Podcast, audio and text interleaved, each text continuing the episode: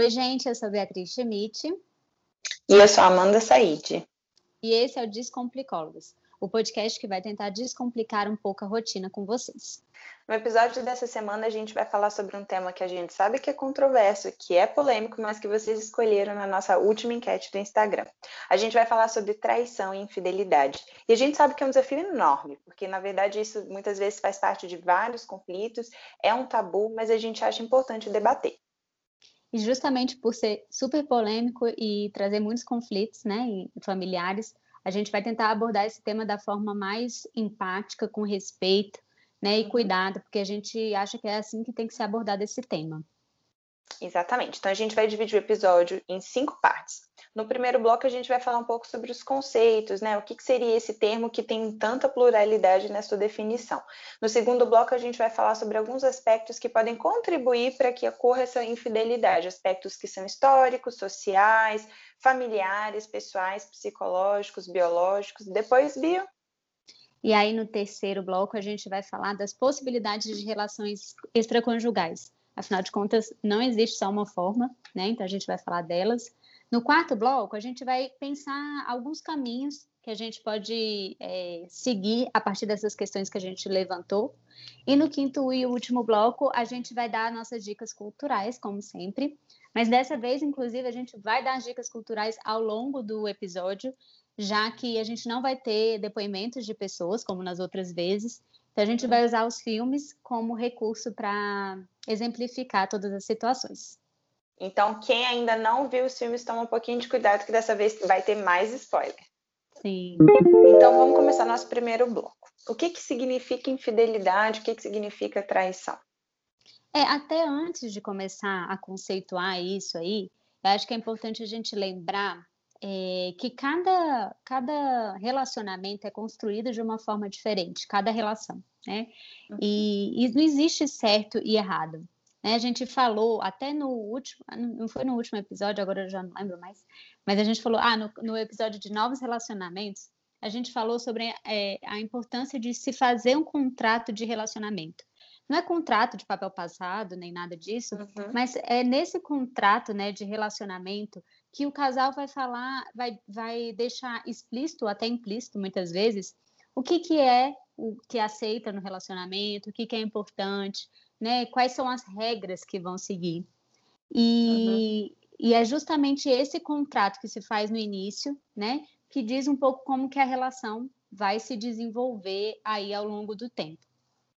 E então, assim, a gente pode pensar na infidelidade de uma forma mais simples, né, nesse primeiro momento, pensando então que a infidelidade ou a traição ela pode ocorrer quando há uma quebra desse contrato. Na verdade, esse contrato ele pode, deve ser refeito ao longo da relação várias vezes, né? Mas se a gente está falando que tinha um combinado e que esse combinado não está mais acontecendo, isso pode envolver, na verdade, desde o pensamento e a fantasia passando até para a concretização do ato em si, sendo que a concretização do ato em si, na verdade, pode incluir desde um beijo, uma troca de mensagens, até a consumação de uma relação sexual.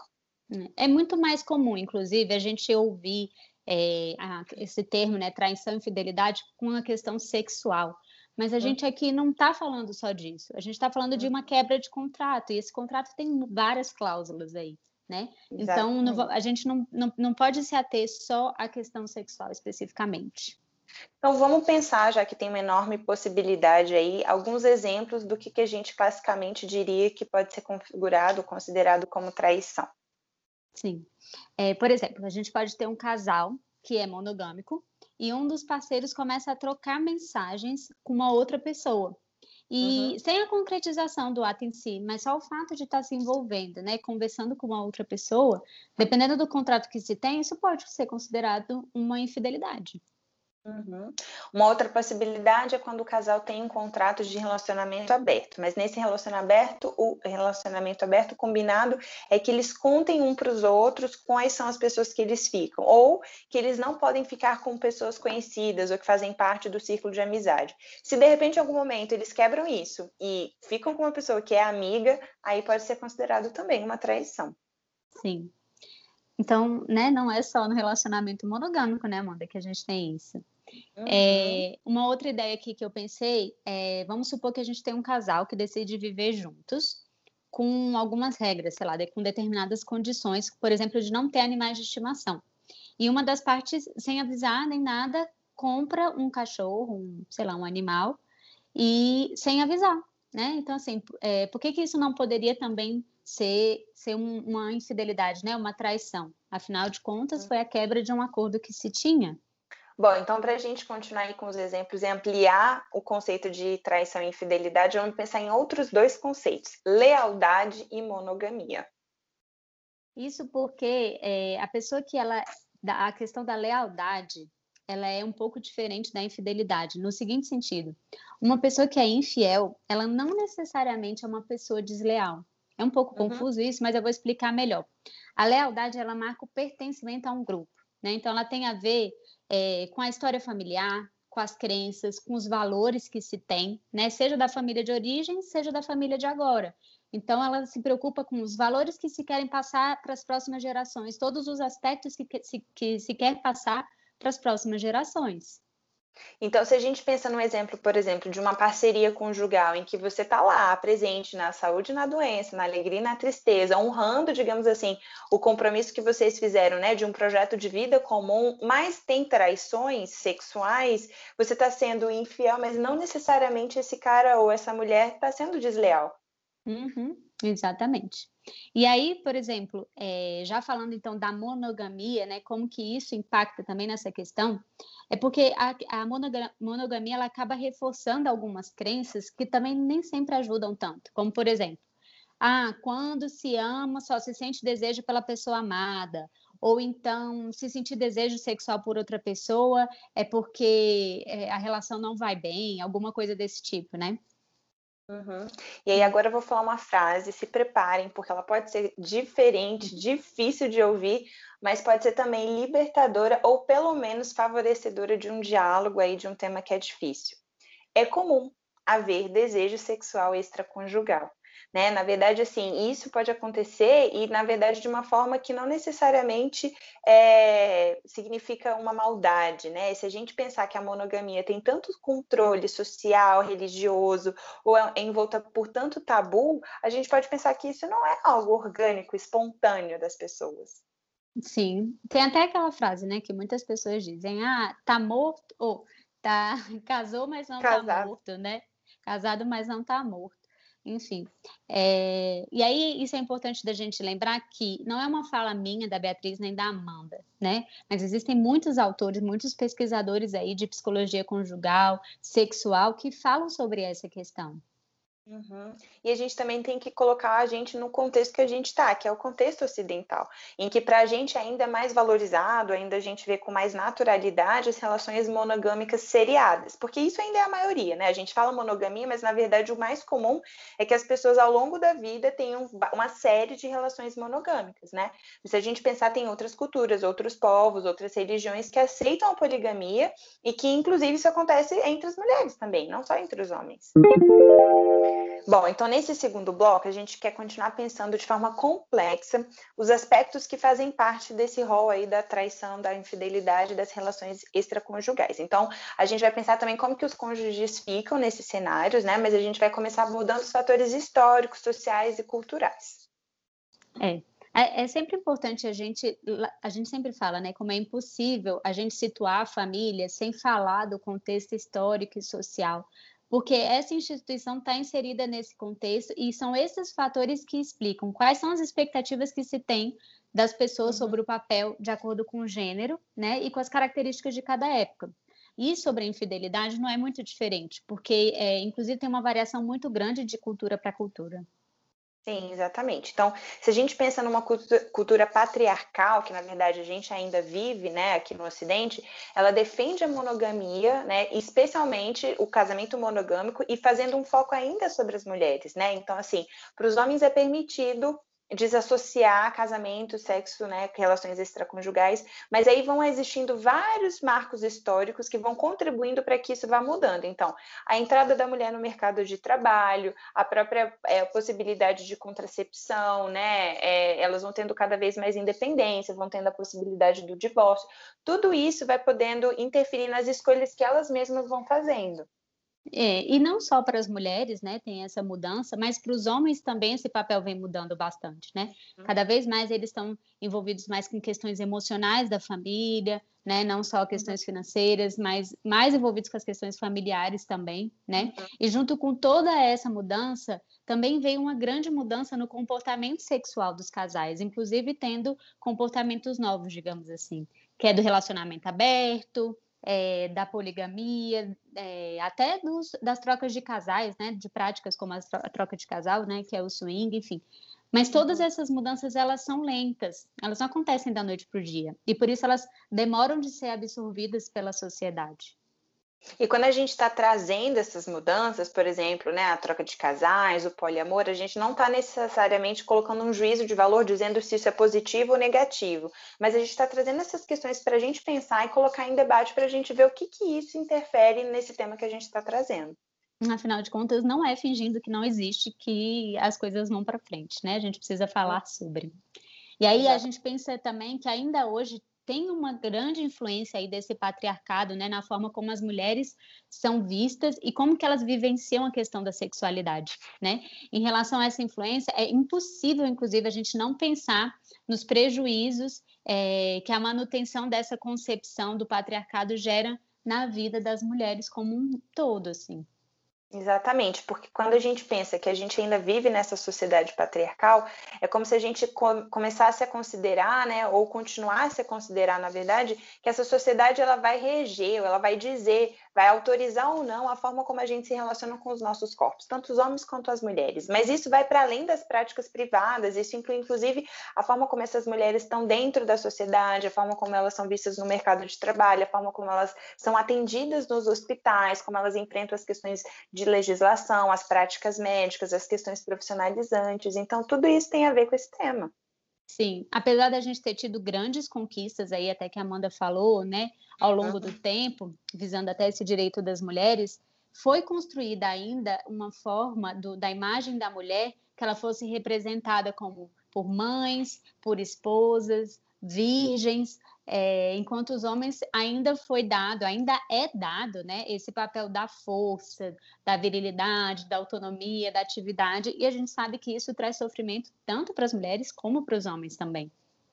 É, e teve é, toda uma construção em relação ao casamento heterossexual, né, sendo, na verdade, a, a via única e possível por muito tempo para o exercício da sexualidade, em que também foi passada uma ideia de que os cônjuges eles deveriam ter atração sexual eterna, infinita, e um amor que só fosse direcionado àquela pessoa que eu escolhi para o resto da vida. É, mas assim, por outro lado, para os homens sempre teve uma possibilidade de diferenciar sexo de amor, né? Enquanto para as mulheres não, para as mulheres é, é uma, é uma exigência de fidelidade absoluta, afetiva e sexual.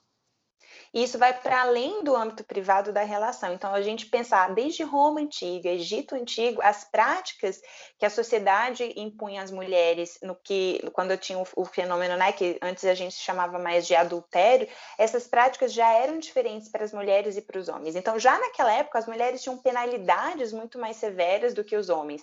Se elas fossem casadas, elas eram expulsas da sociedade. O homem, na verdade, às vezes, se ele era solteiro, ele não tinha nenhuma consequência, né? Muitas vezes os nossos corpos eram mutilados para evitar né, uma possível relação é, extraconjugal. E isso, infelizmente, ainda acontece em alguns lugares, né? Bom, esses são aspectos, aspectos históricos, né? Mas a gente estava dizendo que ainda hoje isso tem impacto, né, na nossa vida. Exatamente. Então, quando a gente pensa, por, por exemplo, no que, que a gente vê é, e é considerada uma masculinidade hegemônica, ela ainda exige dos homens, por exemplo, que tenham, por exemplo, é, leve em consideração o tamanho do pênis, né? E que isso tudo da performance sexual, que tem que ser sempre impecável e sempre estar disponível, né? E que necessariamente isso não acontecendo, isso significa algo ruim da sua própria imagem, da sua própria identidade. Então, é, isso é esse... sofrimento gera e isso é uma cobrança dos próprios homens, né, em relação ao seu desempenho, né, e, e, é isso, exatamente, vendo como uma coisa errada, né. Então, por exemplo, se ele não recebe esse reconhecimento é, que ele acha que deveria receber, né, dentro do casamento, da relação estável, acaba procurando isso fora do casamento, não necessariamente, não necessariamente em outra relação conjugal, mas muitas vezes no trabalho, em outros aspectos da vida.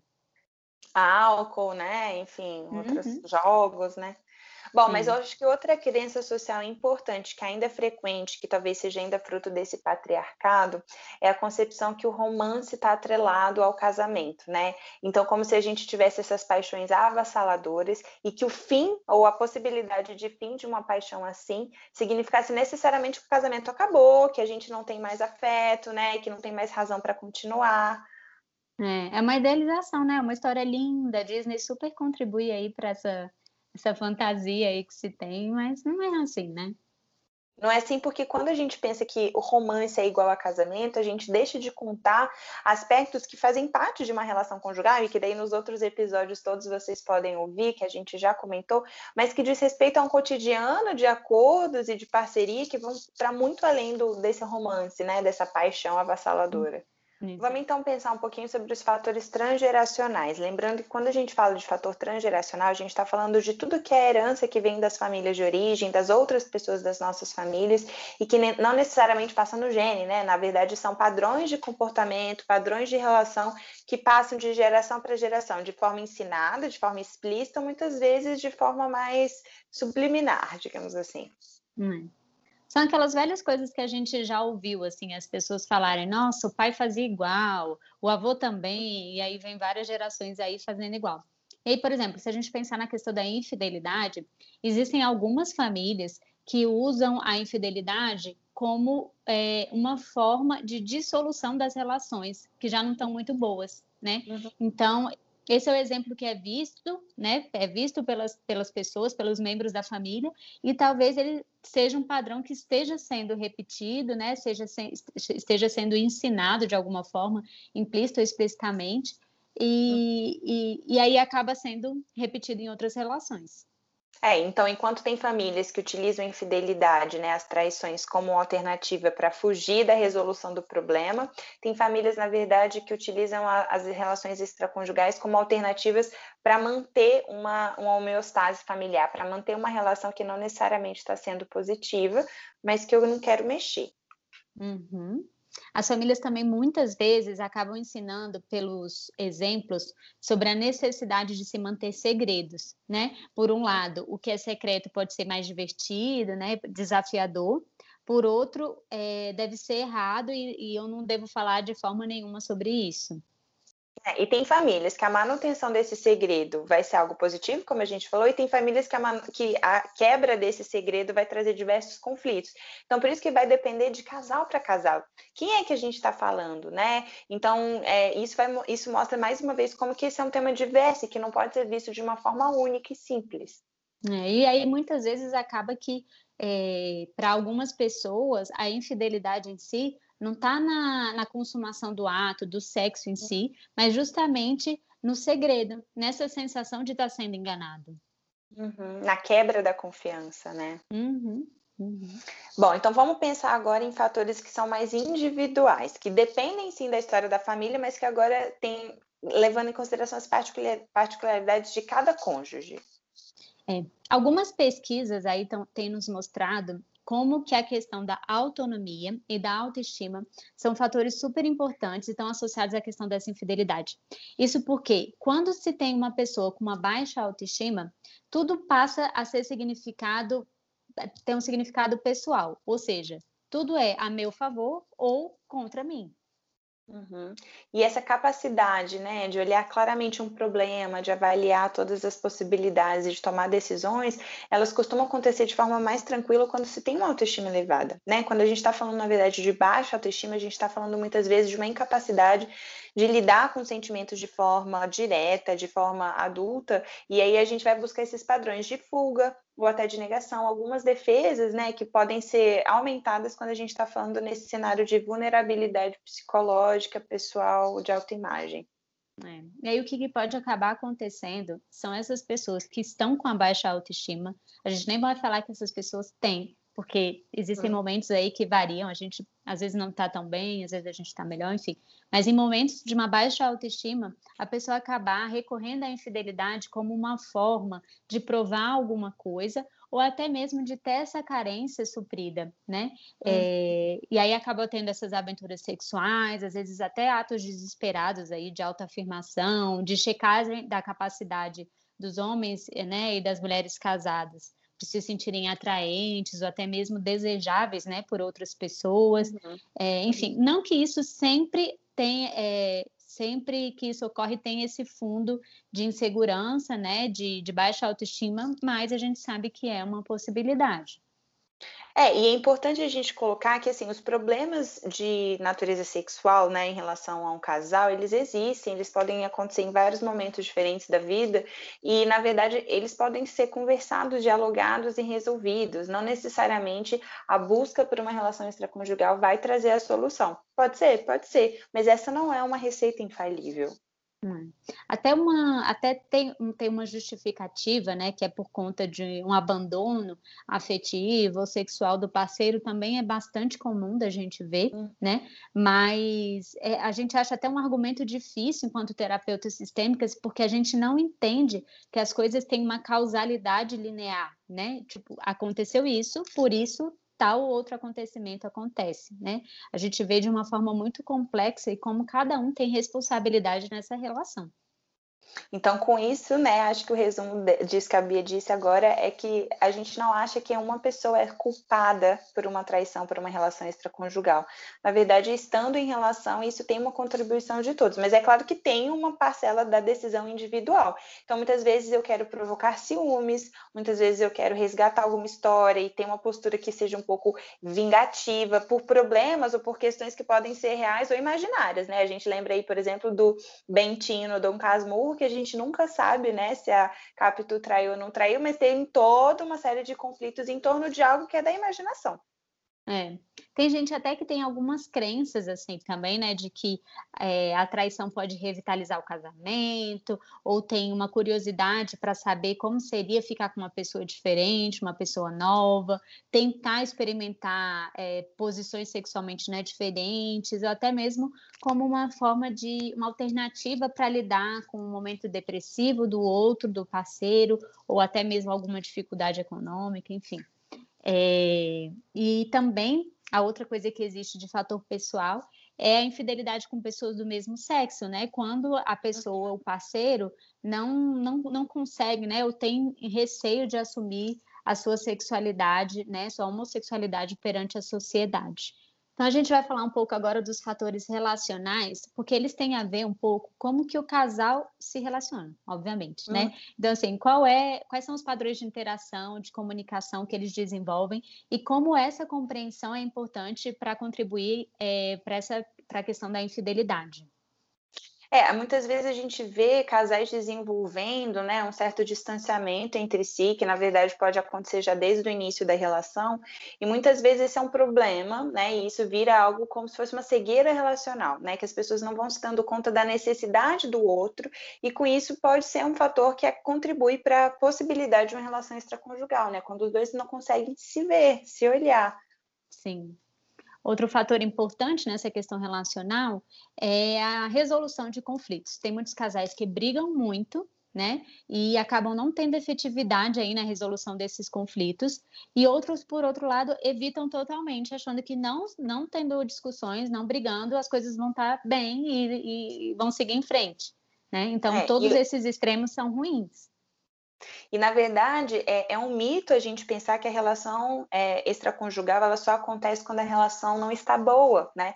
Muitas vezes isso não é o caso. A má relação, né, uma relação conjugal insatisfatória pode ser causa, mas pode também ser consequência de uma relação é, de infidelidade, né? De, da ocorrência de uma infidelidade. É. E aí, com isso, a gente precisa desmistificar um pouco o peso da traição porque normalmente é, vem com esse peso, né, com essa conotação muito negativa, mas é, a gente precisa relativizar, né, sem, sem obviamente esquecer é, da responsabilidade afetiva, né, que tem do compromisso com a outra pessoa. É, no, com isso a gente não quer defender um lado, né, nem o outro, nem dizer aqui que a traição é algo natural e que por isso está liberado, e nem aqui dizer que é um tabu e algo que tem que ser, né, condenado, mas na verdade a gente está tentando apontar todos ou quase, né, ou alguns lados desse tema que é tão diverso, assim. Vamos pensar casal a casal, né, relação a relação, e não uhum. achar que o que aconteceu com os meus amigos, o que acontece, o que acontece com o vizinho vai necessariamente se aplicar a gente, ou melhor, né, com os nossos pais vai necessariamente se aplicar a gente. Sim.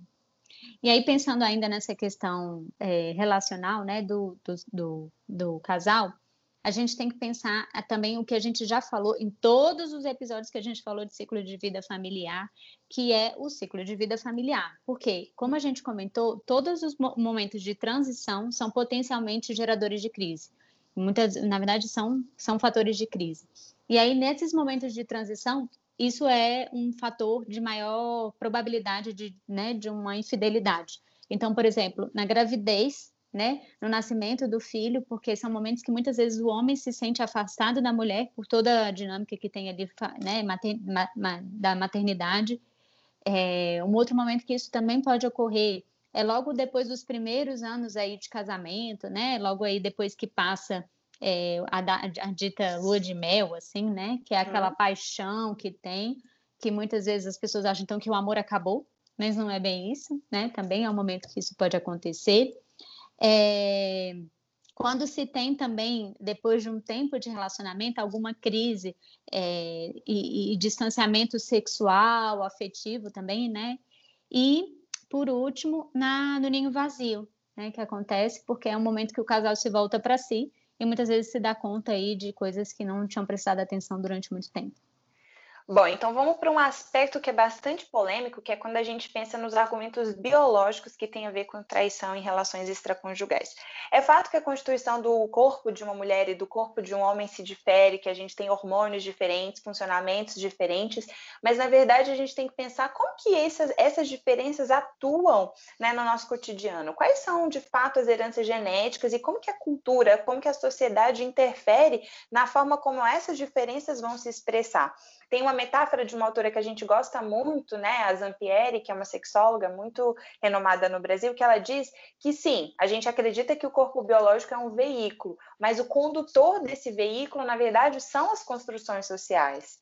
Exatamente. E aí até existem alguns argumentos aí evolutivos né, em torno da espécie humana, uma vez que são poucos esses mamíferos que são monogâmicos, né? Por outro lado, também a gente, é, nós somos os mamíferos com maior independência dos hormônios, né? Uma vez aí só a gente pensar que a gente é, tem relação sexual não só para procriação, né? E também não só quando está no período fértil. Uhum, exatamente. Então, esse argumento evolutivo, ele pode ter alguma consideração e alguma valia, mas quando a gente pensa nele de forma que ele é uma justificativa para esse argumento ambíguo, né, sobre a moralidade, aí é problemático. Quando a gente coloca nos homens essa possibilidade de ter relações sexuais diversas e, e plurais, e na mulher não, lembrando daquela concepção da mulher né, santa e virgem, aí isso é um problema. Sim, se a gente for pa parar para pensar, inclusive nesse argumento aí, as mulheres, inclusive, elas teriam muito mais motivação para copular com vários parceiros para que os óvulos, né, pudessem ser fecundados fecundado pelo espermatozoide mais capaz, né? Então, assim, essa, criar essa concorrência seria positiva para o futuro da prole aí. Exatamente. Na verdade, o que a gente vê é que evolutivamente né, é discutido como se o homem tivesse mais condição. Então, são dois pesos e duas medidas. Uhum. Bom, e aí chegando aí no nosso terceiro bloco, como a gente falou antes, é, agora a gente vai trazer aí algumas pluralidades aí de, de, de casos extraconjugais, né? E aí a gente vai seguir bem uma, uma classificação que o autor Luiz Carlos Prado fez é, sobre essas relações é, extraconjugais tá?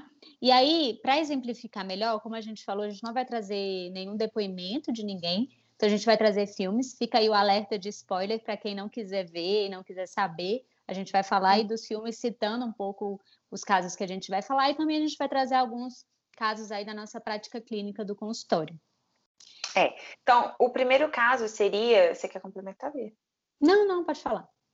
O primeiro caso seria, na verdade, aquele que eu já mencionei anteriormente, né, de que uma relação extraconjugal ela funciona de forma tranquila, digamos assim, né, até é, contribuindo para a homeostase do casal. Então, às vezes são relações extraconjugais que duram a vida toda, muitas vezes, né, quando o parceiro morre é que vai descobrir no enterro uma outra família com filho, com neto, com tudo. E normalmente essas relações não são nem relações que chegam como sendo um problema, como sendo crise, né, como sendo é fonte de desequilíbrio. Na verdade, apenas se for fonte de desequilíbrio é que normalmente elas são é, né, conversadas, contadas e tal. E muitas vezes elas servem também para que esses indivíduos eles é, depositem, digamos assim, nessas relações extraconjugais, é, formas de superar e de sobreviver algumas frustrações, né, algumas insatisfações no casamento, sem ter que enfrentar as dores ou possíveis conflitos e crises que venham de uma possível separação. É. Um filme muito bonito que aborda aí esse tema chama A Pele do Desejo, e aí lá embaixo a gente vai falar mais aí as datas, mas é um filme que aborda bem essa, essa, esse quadro aí, essa relação extraconjugal. Uhum. Aí pensando num, num, numa outra forma, é, quando acontece em alguma etapa da vida do indivíduo, né, é, né, por um breve período, né, nem sempre ele é muito prolongado, e aí essa relação extraconjugal, quando ela é mantida no privado, né, sem que, né, de fato, o outro, o outro cônjuge saiba, né, desse segredo, pode ter um efeito muito positivo para essa pessoa que está vivendo, né, seja para o homem ou para a mulher. Pode ter um, um efeito muito bom e não necessariamente vai levar para uma crise conjugal. Mas, por outro lado, também, se isso vem a ser descoberto, pode gerar uma grande crise e ser um grande problema. Uhum. Esse exemplo do, dos casos que pode ser, na verdade, né, os casos que podem ser até benéficos para as pessoas que têm essas relações extraconjugais, pode ser o filme que a gente chama é, As Pontes de Madison, né, que é com a Mary Streep, e que a gente também vai falar em mais detalhes daqui a pouco. Sim. Quer falar do outro tipo, Amanda? Bom, os outros tipos também envolvem aqueles casos que são os clássicos, que são os casos que normalmente as pessoas remetem à traição, que são aqueles casos que normalmente geram muitos conflitos, que são descobertos e tem muitos problemas na família, envolvendo terceiros, envolvendo às vezes violência, né, coisas assim. É, e com muita destruição, né? Inclusive, são esses, esses, essas relações extraconjugais que, que dão essa característica, esse peso, né? E essa negatividade o muito tema. grande para o tema da infidelidade, né? E aí a gente pode ver no filme Atração Fatal e Infidelidade. Esses dois filmes, inclusive, eles são da mesma diretora, e eles uhum. têm até uma pegada um, um, pouco moralista, assim, sabe? Um pouco, bem, um pouco não, machista, assim, sabe? Uhum. Mas eles mostram bem essa forma de se relacionar que é bem destrutiva e bem negativa. Exatamente. E aí uma é... outra relação, quer falar mais alguma coisa? Pode, não. E aí uma outra relação extraconjugal é, que pode, que, que pode existir são aquelas que elas acontecem e são importantes para o casal que é casado porque elas, quando elas são descobertas, né, se ainda existe uma base de amor, né, de, de, de, de confiança e tal, ela pode ser muito positiva para o casal, porque aí vai trazer e vai expor aí as mazelas, as, as dores, as, as frustrações do casal, e aí a partir disso eles vão conseguir superar de alguma forma, e aí uhum. refazer esse casamento, recontratar esse casamento. Exatamente. Então são é como se essas relações extraconjugais fossem até o grito de socorro muitas vezes, né? E a forma como eles se encontram para trazer à tona assuntos que antes não eram conversados. E um exemplo, por exemplo, é o filme O Príncipe das Marés, que é um filme antigo, mas também super bonito e que fala um pouco sobre isso. Uhum. Existem também aquelas relações extraconjugais que, na verdade, acontecem, mas que, por até uma lealdade, como a gente falou anteriormente, à relação né, que se tem, é, há uma interrupção dessa relação extraconjugal, né, dessa possível paixão, dessa, dessa aventura, e isso acontece como uma forma de manutenção, assim, né, de até honrar o compromisso que se tem e não magoar né, as pessoas que estão envolvidas, seja o parceiro, um filho, um outro familiar, um terceiro, enfim. É, e também pode acontecer dessa forma. Sim. Esse, esse filme, O Príncipe das Marés, também tem um pouco a ver com essa, com essa relação, assim, né? Com, abrir mão disso para poder, né, enfim, viver uma outra questão. E aí eu fiquei lembrando, Amanda, de algum. É, eu fiquei lembrando de uma de alguns casos aí até que a gente atendeu, né, que tem a ver aí com esses dois últimos exemplos que a gente falou, uhum. né? Um. O primeiro caso foi um caso que a gente atendeu de um casal que veio é, numa crise, né, muito importante no relacionamento e que tinha uma questão muito significativa que era a traição, né, de um dos cônjuges, como um, um marcador de, de muito de uma quebra, assim, né, muito muito significativa no relacionamento e que depois, né, de conversar, né, a outra parte teve uma necessidade muito grande de saber exatamente o que aconteceu, como que aconteceu, e que uhum. após isso eles conseguiram ressignificar e desmistificar algumas coisas do casamento e seguir em frente, né, com novos projetos, novas formas de ver. É, acho que é importante também a gente mencionar que muitas vezes esse é um dos motivos pelos quais os casais buscam a terapia, né? E esse casal aí não foi o único, é, e que a gente acha que esse contexto psicoterapêutico pode ser um contexto seguro e favorecedor desses diálogos, pelo menos do início desses diálogos, que muitas vezes são envoltos em vários tabus, como a gente mencionou, né? Então, muitas vezes a psicoterapia conjugal é uma das possibilidades para esses casais começarem a falar de coisas que são tão difíceis. Uhum, exatamente. É, uma outra relação aqui também que o Luiz Carlos Prado traz de relação extraconjugal são aquelas que é, acabam perdurando, né? E que aí acaba levando, é, vira uma nova relação depois do término do casamento, né? Uhum. Só que aqui tem um detalhe muito importante é, que é o seguinte: mesmo que a relação tenha sido muito envolvente, né, com muita paixão, com muito desejo, e se tem essa vontade de continuar ela com o término do casamento, esse casamento precisa ter terminado de uma maneira muito eficaz, assim, muito. É, muito o casamento tem que ter terminado de uma forma bem sucedida, que a gente diz, porque senão os fantasmas desse casamento vão assombrar essa relação, né? Que era a extraconjugal e vira a principal, mas é, isso precisa ser bem finalizado, né, para isso não virar um fantasma mesmo. É, e na verdade não, eu diria, eu diria que não é nem só o relacionamento anterior que tem que ser finalizado de forma satisfatória, como até a compreensão do motivo pelo qual esse casal está ficando junto, Sim. porque muitas vezes assim, eu sei que eu fui uma relação extraconjugal para ela ou para ele, e aí por isso eu temo que ele vai fazer isso com outra pessoa, já que eu sei que ele fez comigo, né? Então uhum. esse fantasma da traição e da relação extraconjugal muitas vezes vai para além da relação anterior, né? Sim, exatamente. E aí, é, Amanda, eu acho que a gente podia também falar um pouco é, do aspecto da masturbação, né? Que muitas Sim. vezes isso também é encarado por algumas, alguns casais aí, algumas pessoas como uma traição, né? É. É uma traição muitas vezes que é sentida pela pessoa que está se masturbando, porque ela acha que o cônjuge vai se sentir ofendido e muitas vezes se sente ofendido mesmo, né? Então sente que o fato do cônjuge, do parceiro, tá precisando ou tá querendo, né? Tá desejando ter prazer consigo mesmo, significa que não está tendo prazer com ele, né? Ou com ela, assim.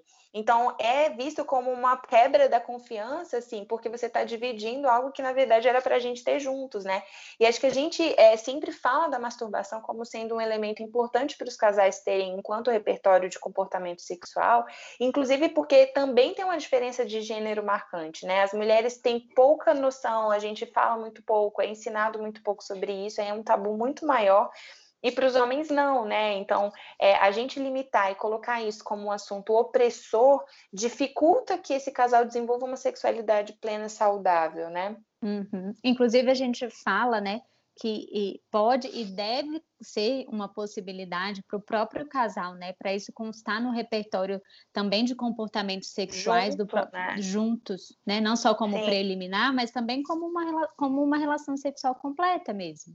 É, e daí eu fiquei pensando quando a gente falou sobre é, a relativização desse conceito para cada casal, né? É possível que só de você ter a possibilidade de você pensar que o seu parceiro ou sua parceira fantasiam com outra pessoa, você já acha que isso é uma traição, né? E na verdade a gente está falando de um comportamento que tem muito mais a ver com, com autoconhecimento, né? E que pode ser né, que pode promover, na verdade, uma melhora na relação a dois e que não necessariamente precisa ter esse sentido de, de algo que envolve terceiro, né? Uhum, uhum. Então vamos lá começar o nosso quarto bloco, né? Que são os caminhos e as reflexões futuras possíveis. E aí, para a gente ir fechando, né, esse, essa nossa discussão de hoje, é, vamos pontuar cinco aspectos fundamentais que podem ser um início para pensar essa questão. Acho que o primeiro ponto importante da gente pontuar e lembrar é que os casais têm singularidades, né? Não adianta eles se compararem com ninguém, e com isso é importante eles pensarem em alternativas que se adaptem à realidade deles e que assim eles possam, inclusive, considerar a possibilidade de abrir espaço para novas formas de exercício da sexualidade entre eles. Sim.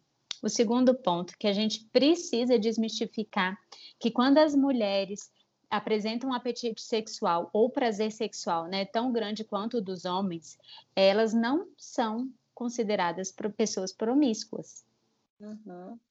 O terceiro ponto é que a gente pense que todos os casais precisam levar em consideração a necessidade de cada um dos cônjuges, né? É importante que eles possam quebrar os mitos e os tabus que existem em torno dessa temática e abrir um canal de comunicação que vise essa, esse exercício de uma relação conjugal satisfatória, que inclui sexualidade, mas não apenas. Uhum.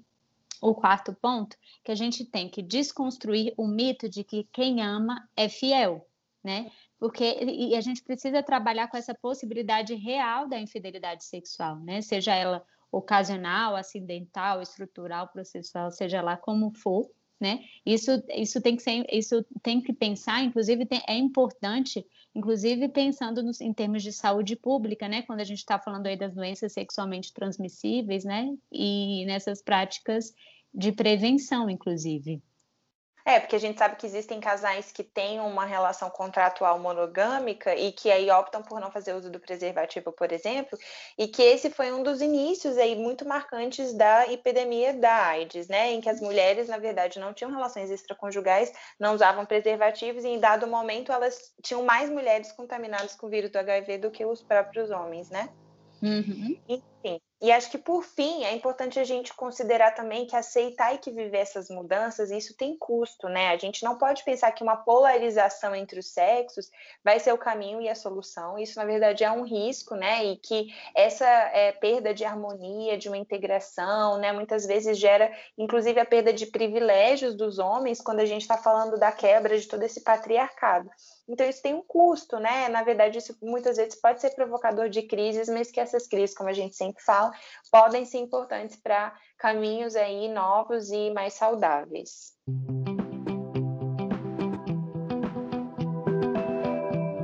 Então, nosso quinto e último bloco, que é sugestões culturais. Vamos começar aí falando dos filmes, que a gente já até falou anteriormente, mas vamos repetir aqui para quem não pegou, para quem pulou e quer aí assistir para depois voltar e entender o que, que a gente falou no episódio. Bom, o primeiro filme que a gente falou chama A Pele do Desejo, que é um filme de 1992. É um filme belíssimo aí que relata aí uma, uma, uma relação extraconjugal. O segundo filme chama O Príncipe, ficou meio estranho, né? Mas é isso. Mas é porque ele pode ser bonito mesmo tratando desse tema, né? Eu Sim. acho que é legal a gente desmistificar isso. Assim. A gente acha vários desses filmes bonitos, na verdade, mesmo é, é, sendo um tema tão difícil, assim. É, é. Mas é a realidade, né? Enfim, o segundo chama O Príncipe das Marés, que é um filme de 1991. Eu só tô pensando aqui que a Amanda sempre fala que eu só tô passando filme velho para eu assistir. E eu realmente só tô passando filme de 90, até 2000 ela diz que é velho, mas é o que eu tô gostando de assistir, tá, gente, nessa quarentena. E aí esse O Príncipe das Marés... Mas vale a pena, são todos bons. Vale, todos... vale. Esse filme concorreu aí a melhor, filme de melhor Oscar, inclusive, O Príncipe das Marés. Em 1900 já vai bolinha, né? Mas concorreu. Lindo, vale a pena assistir. Tem várias outras, outras questões familiares muito legais de assistirem, não só em relação a aí aos relacionamentos extraconjugais. É, e até ajuda a gente a entender de, dessa forma bem complexa e ampla que a gente tá, conversou aqui, né? Como é que isso acontece. É, o terceiro filme, As Pontes de Madison, de 1995, com a Meryl Streep e o Clint Eastwood. Ah, nem falo que eu me acabei de chorar nesse filme. Maravilhoso. E vale a pena assistir. E por último, eu vou falar dois filmes juntos, porque eles são, inclusive, pela, eles foram dirigidos pela mesma pessoa. é, o Infidelidade, de 2002, e Atração Fatal, que é de 1987, bem velho. E a diretora deles é a mesma, né, como eu falei, só que esses dois filmes, eles são bons justamente para a gente é, olhar esse, esse lado, inclusive como a infidelidade ela, ela é vista de uma forma bem negativa, e eles contribuem para essa imagem muito negativa, mas eles são filmes muito, muito moralistas, assim, e até bem machistas, né, mas é um pouco aí como é a sociedade, inclusive, vê isso hoje. Sim. É, e eu acho que o legal aqui dos, dos filmes, Bia, quantos são de mulheres que foram as que participaram das relações extraconjugais? É, pelo menos aí os três, quatro. esses quatro. Uns quatro. É. Bom, e aí de livro também eu, eu não consegui selecionar é, tão diversos, né? Mas O Mundo Pós-Aniversário, que é um livro de, 2000, de, de 2007, da Lionel Shriver, que é a mesma autora do livro que a gente já recomendou aqui, que é Precisamos Falar sobre Kevin. Esse livro é fantástico. O primeiro capítulo é o primeiro capítulo e ele acaba com um dilema. E daí, depois, o restante do livro vai se construir sempre com dois capítulos, dois dois capítulos três, dois capítulos quatro e, e, por aí vai, porque num, num lado é uma escolha que ela toma, do outro lado é outra escolha que ela toma. Então você lê o capítulo um, depois você lê o capítulo dois de um jeito, e o mesmo capítulo, caso ela tivesse tomado a outra decisão, e aí assim o, o livro corre. O outro livro que eu pensei é um livro de 2005, de um brasileiro, do Marçal Aquino, que se chama Receberia as Piores Notícias dos Seus Lindos Lábios. Ele também fala sobre vários temas, mas acho que a traição é um desses componentes. E a Valsa dos Adeuses, do Milan Kundera, que é um clássico e que eu acho que vale super a pena, que também tem vários temas, mas é, esse é um dos que comparecem, assim, para a gente pensar. E, claro, o clássico Dom Casmurro, né, do Machado de Assis, que a gente já também citou nesse episódio. Uhum. Ah, e série, né? A gente pensou na série Easy, que é, de novo, essa série que a gente já citou anteriormente.